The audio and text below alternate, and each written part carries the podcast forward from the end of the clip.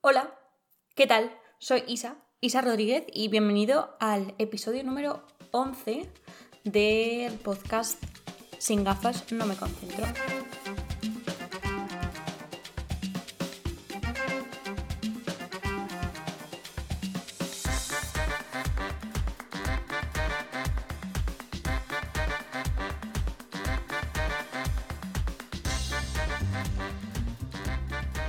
No me puedo creer que hayamos pasado ya la barra del 10.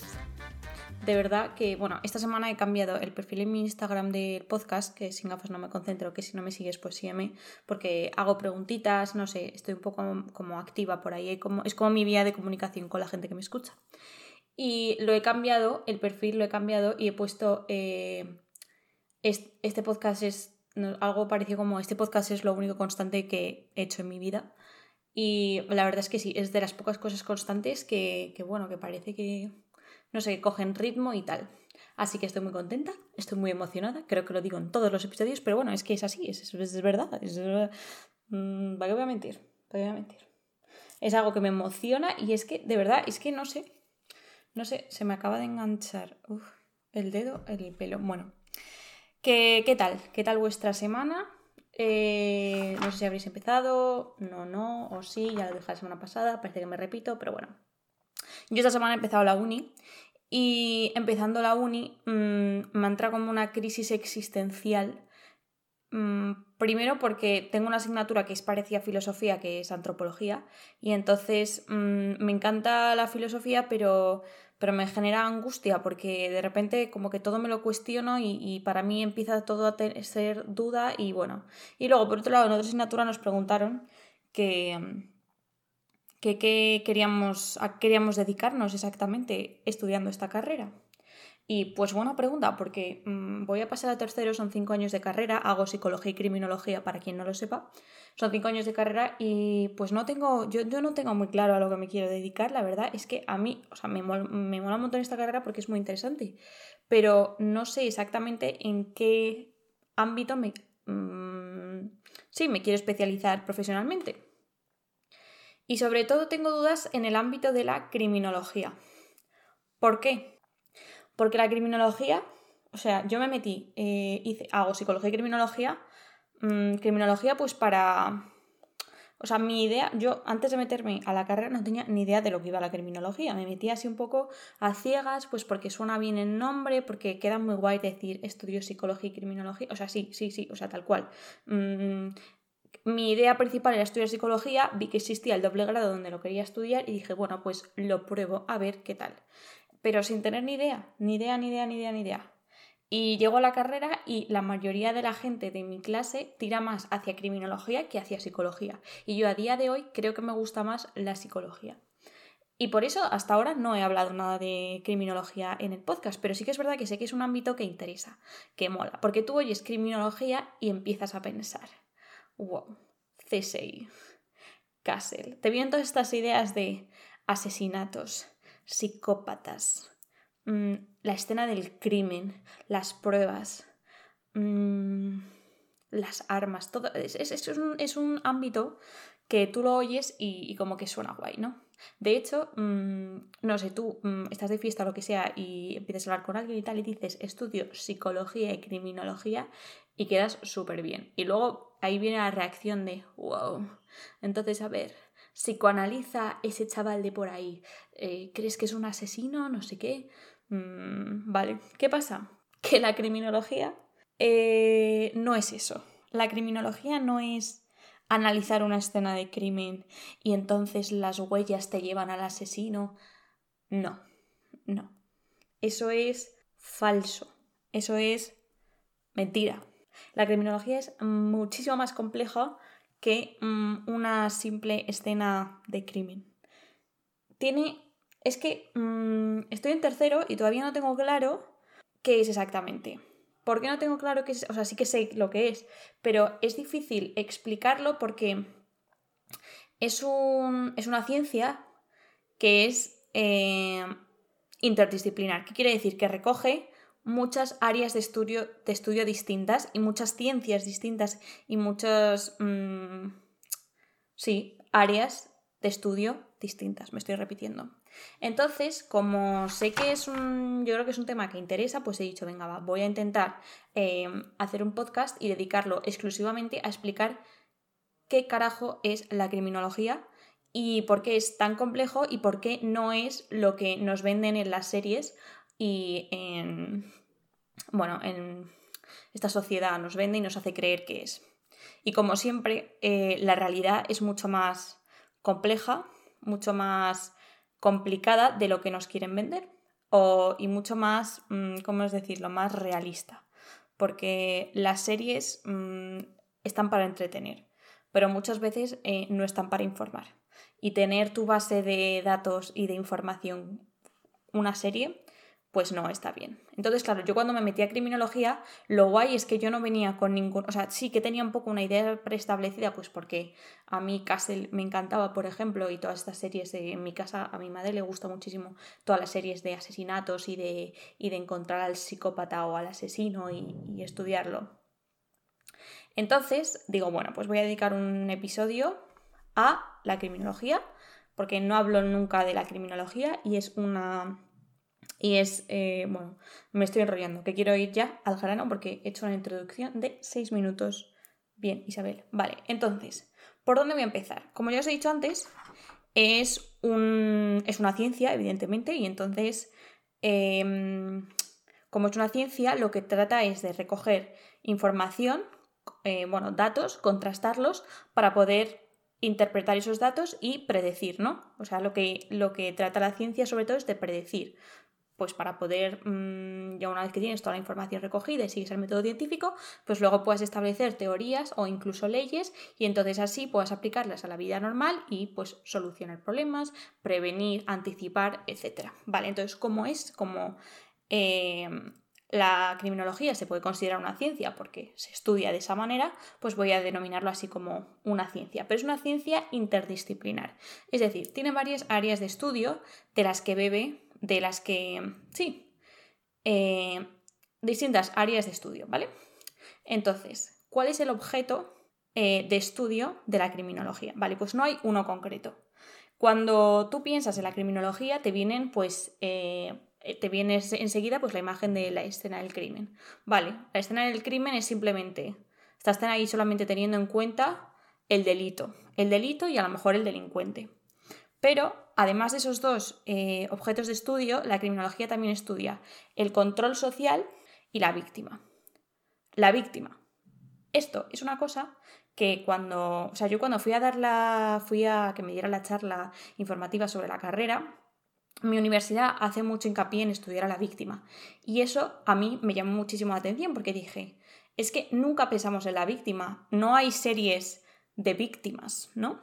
O sea, a lo mejor en las series te muestran a la víctima llorando y, bueno, evidentemente el policía bueno de turno consolándola y tal, pero, pero no, se, no, no, se, no se le da el protagonismo que a lo mejor debería tener. Y luego, el control social. ¿Qué es, qué es el, el control social? Pues el control social es todas las instituciones, tanto formales como informales. Formales es pues la policía, eh, todo el sistema penitenciario, el sistema judicial, todos son eh, instituciones formales que intentan establecer un control social pues para que pues si se comete un delito eh, la persona asuma la responsabilidad bueno no asuma sino que sea responsable de sus actos y luego pues mm, las consecuencias justas que sus actos conlleven, pues si ir a la cárcel o no.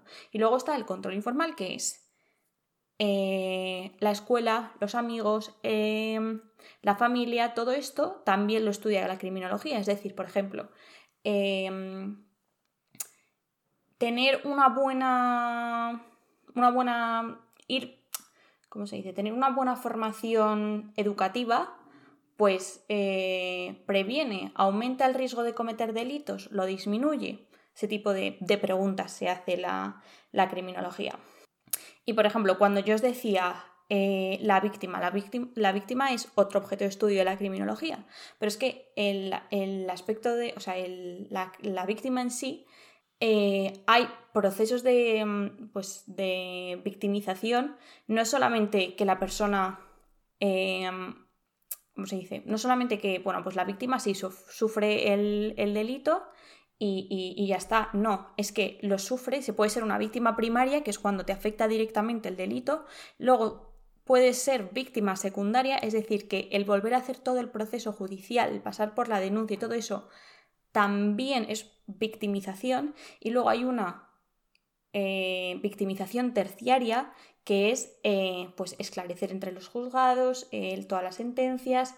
Todo eso aumenta eh, la fragilidad y la salud mental en la víctima. Porque, o sea, no la aumenta, sino que, que fragiliza la salud mental de la víctima. Y todo eso está englobado en el proceso de victimización. Y la criminología también estudia eso, porque no solamente estudia el delito, sino que estudia el delito y sus consecuencias. Y las consecuencias directas son pues la víctima y luego evidentemente el entorno social.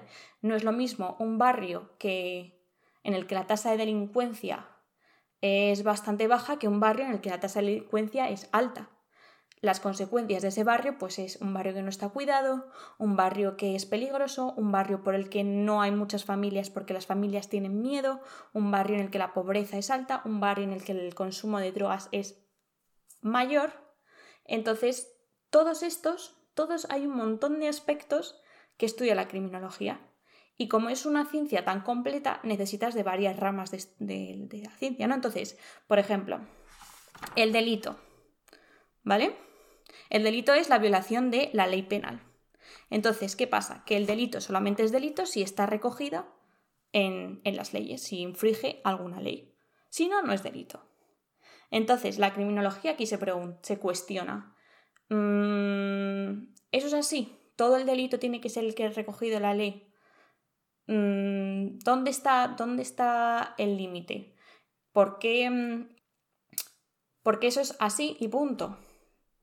Lo que está mal y lo que está bien está recogido exclusivamente en lo que dicen las leyes. Claro, entonces es una. Es lo que os quiero que veáis eh, y que entendáis es que em, es constantemente preguntarse y constantemente darle vueltas al, al tema del delito. Entonces, una, yo por eso no hablo mucho de esto, porque creo que no tengo la formación suficiente, además es que creo que lo notaréis cuando estoy hablando, creo que no tengo la formación suficiente como abarcar todo este tema de una manera mm, profunda y completa, porque es tremendamente complejo.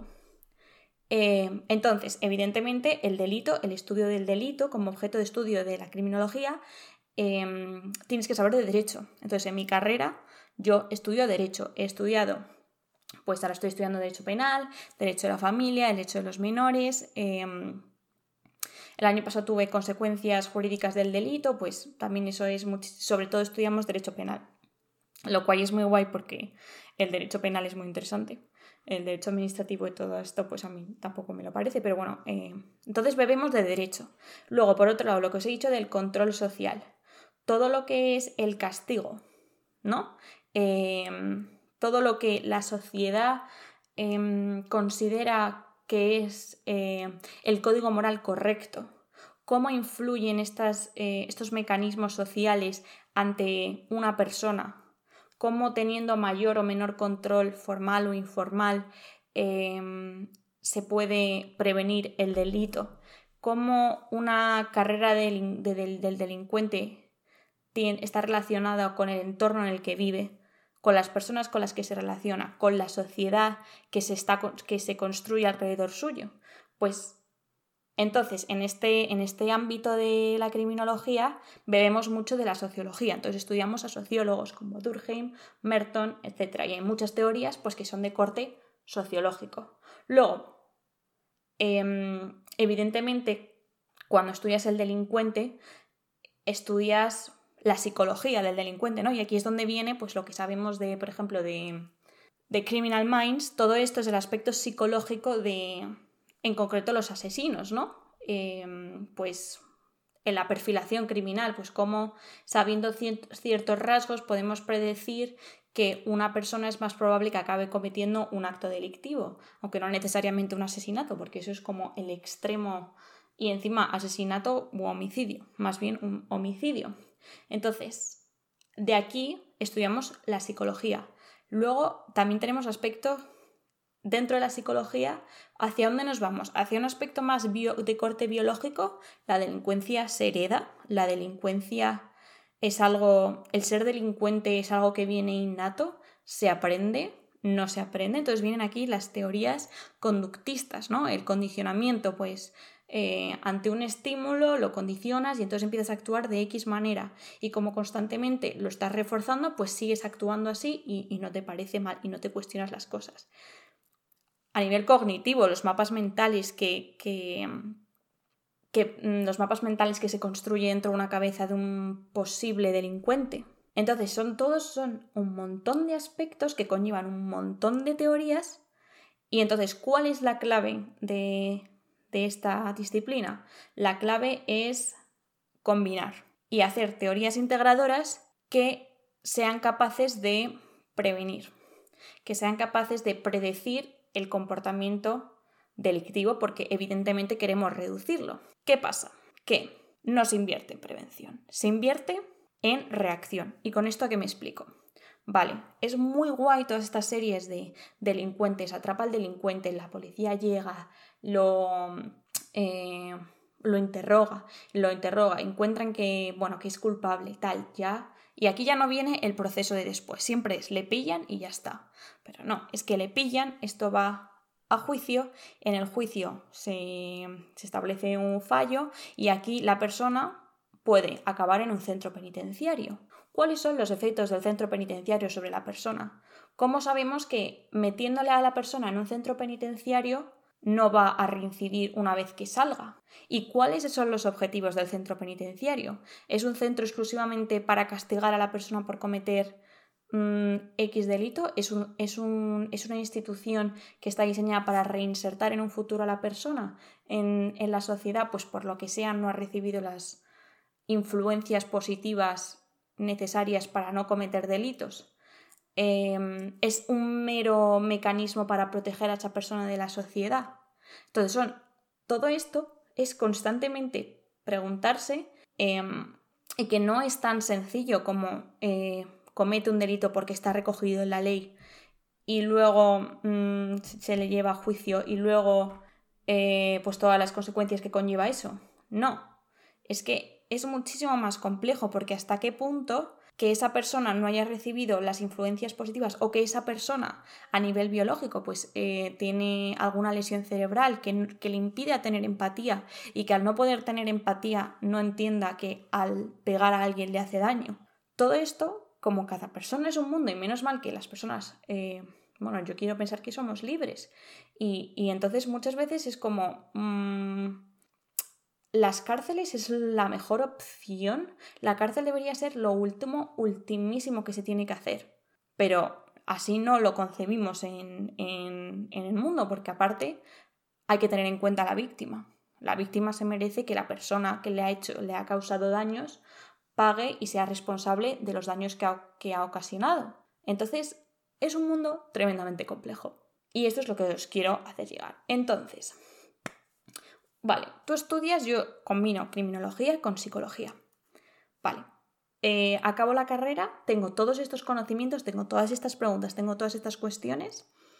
¿Cómo, cómo, cómo manejo esto? ¿Qué salidas hay? Pues mirad, es un poco triste, pero bueno, no hay la figura, no hay una, no hay una posición a criminólogo en España, tristemente no la hay.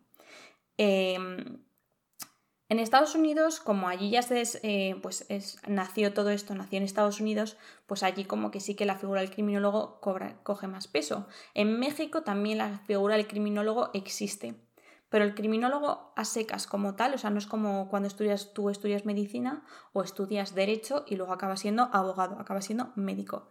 Cuando estudias criminología puedes acabar siendo criminólogo, pero eso es como si, como si no dijeses nada. Porque Obviamente tiene salidas, em, pero criminólogo como tal no vas a ser, porque como tienes em, formación en tantos ámbitos distintos, no se te considera que seas experto en una sola cosa, entonces no se te considera necesario en X punto por todo esto de especialización. Pero evidentemente hay salidas, o sea, no está movida como tal. Entonces puedes, una de las mucha gente que estudia psicología y criminología, acaba, em, bueno, pues eh, estudia oposiciones a Policía Nacional o a Guardia Civil.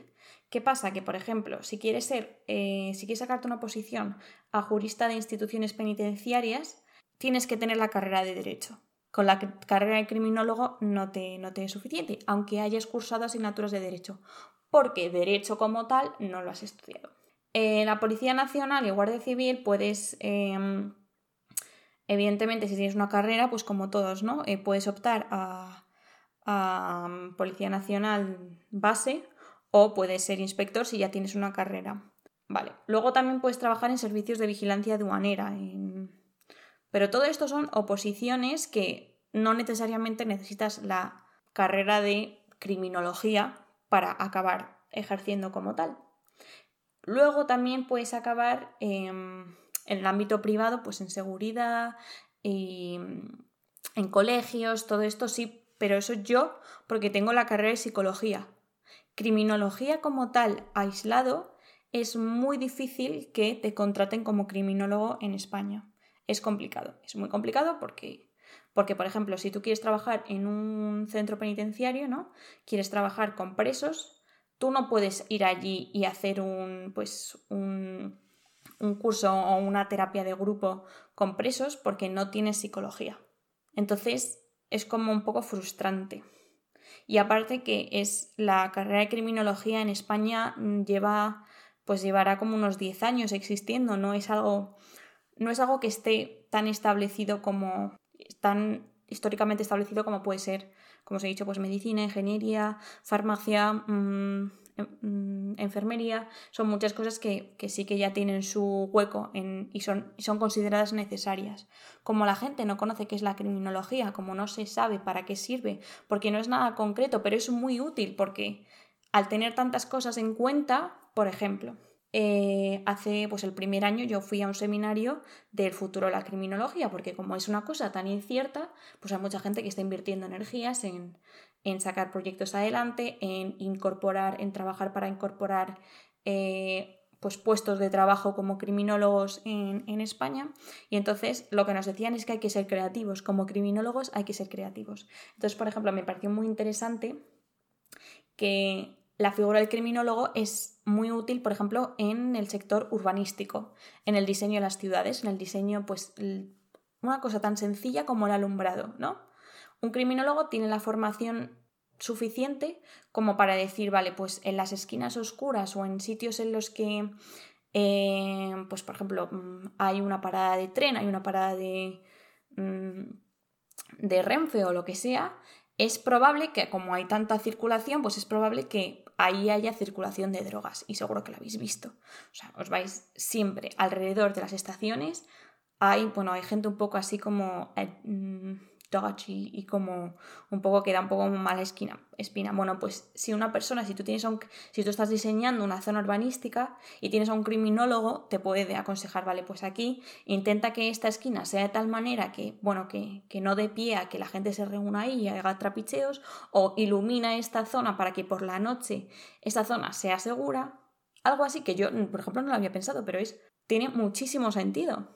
O, por ejemplo, en colegios, en prevención de bullying o, por ejemplo, yo el año pasado estudié, mm, hice un trabajo en Australia sobre un tipo de niños que desarrollan unos rasgos que son unemotional traits, ¿no? Que como que son niños, pero no es solamente que desarrollen, que, que empiecen a mostrar signos, rasgos de, mm, pues de una persona poco emocional, poco empática, sino que es exagerado, ¿no? Entonces son una serie de... Esto está recogido en bueno, no me sale, pero bueno, es, es, una cosa que es una realidad, ¿no? Hay niños que muestran una, serie de rasgos que dices, ojo. Entonces, si tú tienes a un criminólogo en un colegio, em, pues en ese tipo de cosas te fijas. Dices, uy, este niño está, por ejemplo, una cosa tan tonta como, este niño está mm, maltratando a... Está, se ha encontrado una rana y ha hecho mm, birrerías con la rana, pero no a un nivel normal, a un nivel como alarmante. Pues a lo mejor eres capaz de coger a este niño y a lo mejor educarle, porque tiene cierta falta de empatía, educarle para que luego al día de mañana no, no desarrolle ciertos rasgos pues que a nivel para vivir en sociedad pues mm, no, no están bien, ¿no? Que pueda pues, cometer, acabar cometiendo delitos o infracciones graves contra, pues, contra personas, ¿no? Que pase de animales a personas. Entonces, es una movida, es una movida de carrera, pero es, es, excitante porque hay muchas cosas y es muy interesante y te empiezas a fijar en eh, pues lo que os he dicho, ¿no? Antes lo del alumbrado o la percepción de la seguridad de la gente. Muchas veces un barrio es seguro, es decir, la tasa de criminalidad no es muy alta, pero la gente se siente insegura en el barrio. O, o por ejemplo, ¿por qué hay más policía en barrios en los que estereotípicamente son como más pobres y entonces probablemente haya ya, haya ya más crímenes cuando ponte que en el barrio de Salamanca el consumo de cocaína o el tráfico de drogas sea muchísimo mayor que en ese barrio pequeño de ahí. ¿Por qué así de buenas a primeras la gente piensa que un barrio pobre es igual a un barrio mm, de conflicto? ¿Cuál es la raíz de que haya, de que haya delincuencia? Entonces es, te empiezas a dar cuenta de que hay cosas que, están muy generalizadas en la sociedad, muchas, muchos prejuicios que no son correctos, ¿no? Hasta qué punto una persona que tú la detienes pues por, por, por robar, hasta qué punto esa persona pues se ha visto en una muy desesperada y, tiene una familia que alimentar. Y a lo mejor es un niño que, que, su familia depende de él para comer ese día. Y tú ya le vas a meter en contacto con el sistema judicial ya le pones una etiqueta, es muy probable que ese niño en un futuro pues ya piense que es su identidad, su posición en, la sociedad y siga cometiendo, siga cometiendo, cometiendo delitos. Entonces, ¿hasta qué punto dices, pues no, esto no, no, no, no quiero que tú ahora mismo entres en contacto con, con la justicia? ¿Y cómo haces para redirigir el comportamiento de esa persona y y darle los recursos o las herramientas para ver lo que está bien y lo que está mal. Entonces, me voy a callar ya. Lo único que quería hacer con este podcast es haceros ver que, que la criminología es muy interesante, que no es lo que os venden en las series y que es interdisciplinar que estudia, no solamente estudia al delincuente o al delito, sino que también tiene en cuenta la parte sociológica del control social, las instituciones, las instituciones formales como son la policía o bueno, o, los centros penitenciarios, como tal, y muchos más, evidentemente, eh, o los centros penitenciarios es el sistema de control social menos eficaz que hay. El más eficaz es la familia, la escuela, los amigos. Es el mejor control social que puede haber. Y por ejemplo, no, lo dejamos todo en manos de la policía y la policía es reaccionaria y luego pasa lo que pasa, pues como en Estados Unidos, ¿no? Que es que es tremendamente complejo todo el problema que ha habido em, este año con lo de em, Floyd, Floyd, no sé si lo estoy diciendo bien, qué mal. Bueno, George Floyd, sí, George Floyd, con toda esta movida de pues, los policías racistas, reaccionarios. ¿Qué pasa? Que, que no, no se revisa, se sigue actuando Em, se cree que cuanto más coercitiva sea la policía, cuanto más, cuanto menos tolerancia haya, mejor control va a haber y eso no es así. Pero cuesta, claro, entonces habría que cambiar la manera, habría que cambiar el, el modelo policial. Y para cambiar el modelo policial hay que invertir muchísimo dinero. ¿Están dispuestos los políticos a invertir tanto dinero? Pues no. ¿Por qué? Porque invertir dinero, vale, tú puedes invertir dinero en que cambien las cosas, pero los resultados no lo vas a ver durante tu candidatura política. Entonces, cuando tú te quieras presentar en las siguientes elecciones a los cuatro años, los resultados no van a estar ahí y entonces a lo mejor incluso hayan aumentado porque todavía las medidas preventivas no han entrado en efecto. Entonces, no renta invertir en prevención, no renta en, invertir en cambios de modelos. Y entonces ahí estamos los criminólogos luchando. Yo todavía no lo soy y no sé si me dedicaré a esto o no. Entonces, a mí dentro de, em, de la criminología, ¿qué es lo que más me interesa? Por si lo queréis saber. Pues hay dos cosas que me parecen muy guays, muy guays, muy interesantes. Uno es el tema, todo el tema de la justicia restaurativa, que es, un, es una teoría eh, que dice que mm, es muy positivo que haya una relación entre la víctima y el infractor, em, como que tanto la víctima y el infractor entren en contacto para resolver el conflicto o para tomar las medidas necesarias para em, Sí, para... O sea, sería como una manera de, resolver el conflicto y de llegar a un acuerdo entre víctima e infractor sobre cuáles son las consecuencias de, de los actos, ¿no? Y qué responsabilidades debe asumir el infractor del delito y, cuáles son las necesidades de la víctima. Y conjuntamente, por medio de, pues, de pues, por un lado, perdonar y, y un poco de empatía, entender cuáles son las dos partes, llegar como a un consenso y entonces este modelo de justicia restaurativa cree que eso es muy positivo tanto para el infractor como para la víctima para que encuentre paz y, y no sea todo odio hacia el infractor, ¿no?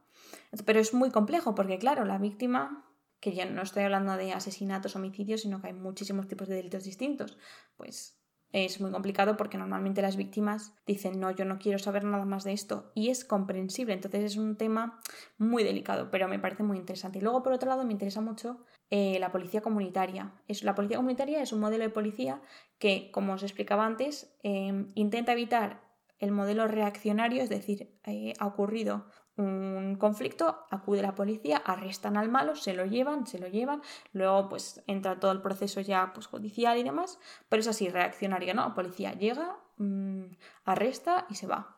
Cierra el conflicto, pero eso es poner heridas, no es llegar a, a la raíz del conflicto, no es llegar a la raíz del problema. Entonces, el modelo de policía comunitaria lo que trata es de evitar llegar a ese extremo de detención, eh, llevar a, comisaría, interrogación, todo, es, todo este tinglao. Entonces lo que hace es, eh, o sea, su modelo lo que se basa es que las patrullas estén en contacto con el barrio y entonces pues de manera dialogada, de manera pacífica, antes de llegar la sangre al río, pues se pueda contactar con la policía, se pueda confiar en la policía pues para, para hablar las cosas, para decir, oye, me pasa esto, este vecino tal, esta persona cual, y entonces está muy bien porque es una manera como de prevenir, ¿no? Y es una manera también de mm, evitar esta rivalidad entre policía, fact de police y, y la gente del barrio, ¿no? Cambiar un poco esa mentalidad de que la policía es mala porque ha metido a mi padre en la cárcel, porque mi, a mi tío le, le pegaron un tiro. En Estados Unidos, pues lamentablemente, pues está, se ve que es así, pero luego hay otros tipos. De hecho, la policía comunitaria nació en Estados Unidos. Y en Madrid tenemos una patrulla de policía comunitaria. De todas maneras, esto lo tengo que investigar más y estoy leyendo porque me parece un tema bastante interesante.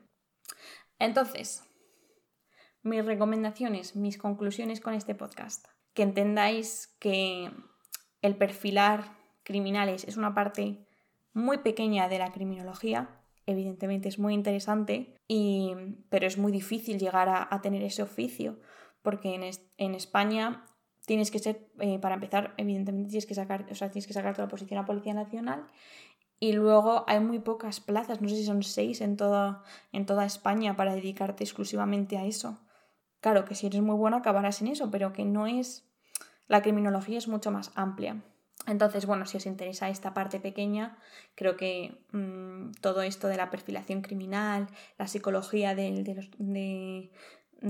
pues, de, los, criminales y tal, eh, nació en Estados Unidos y entonces hay una serie pues, que relata cómo, cómo se empezó la unidad de comportamiento criminal en, en cuántico. Entonces hay una serie que se llama Mind Hunters, que seguro que la habéis visto, que está muy bien porque eh, cuenta la historia de los dos primeros investigadores que empezaron a, estudiar de manera científica, es decir, recoger datos y llegar a conclusiones para poder predecir, explican todo, todo lo que tuvieron que hacer, su trabajo de campo, cómo fueron, pues, mm, entrevistaban a, a, los delincuentes, a los asesinos y luego pues llegaban como a conclusiones y tal. Y luego la serie Criminal Minds es como, es como ya a día de hoy establecía ya esa unidad de, comportamiento, del estudio del comportamiento, cómo ya van resolviendo pues, los casos de asesinatos y tal. ¿Qué pasa? Que es, pues, es, vale, resuelven casos, resuelven casos, pero no, no se estudia cómo prevenir que existan más asesinos. De hecho, hay, me acuerdo que hay como un episodio en el que pues, uno de los de los agentes se lo cuestiona, ¿no? ¿Hasta qué punto nunca vamos a parar de hacer esto? Claro, si continuamente lo único que haces es arrestar, arrestar, arrestar, pero no estás preveniendo, preveniendo, preveniendo. Y luego también os puedo recomendar mm, otro podcast, o sea, yo os tengo que admitir que no, que no, no, escucho muchos podcasts, tampoco me informo mucho en lo que es la amplitud de la criminología, porque siempre uno tiende a irse a lo guay, ¿no? Entonces, eh, hay un podcast que se llama Criminal Genius, que pues explican casos de asesinatos y tal, que está interesante. Y, mm, luego hay otro que se llama Serial, que son casos reales de Estados Unidos en los que... Mm, serial, en los que eh, está muy bien porque se, son casos, pero también graban lo que son los juicios. Y, mm, y es muy interesante porque se ve cómo actúan los jueces, las conversaciones que tienen el juez y el infractor, es muy muy interesante. Y, y, ya está, no tengo nada más que contaros hoy. Igual he ido un poco acelerada, he intentado ser lo más concisa y como así un poco... Lo he hecho un poco rápido, pero bueno, era para, haceros ver mm, qué estudio y para que lo entendieseis un poco mejor y que ya la próxima vez que estudiéis, alguien estudia criminología, sepáis qué preguntas hacer y qué preguntas no hacer. No preguntéis si esa persona que pasa por ahí tiene cara de asesino o si ha estado en la escena de un crimen y ha analizado las pruebas, porque eso es criminalística, no es criminología. Y para eso tienes que estudiar o medicina, o biología, o química y no es el caso. Así que nada.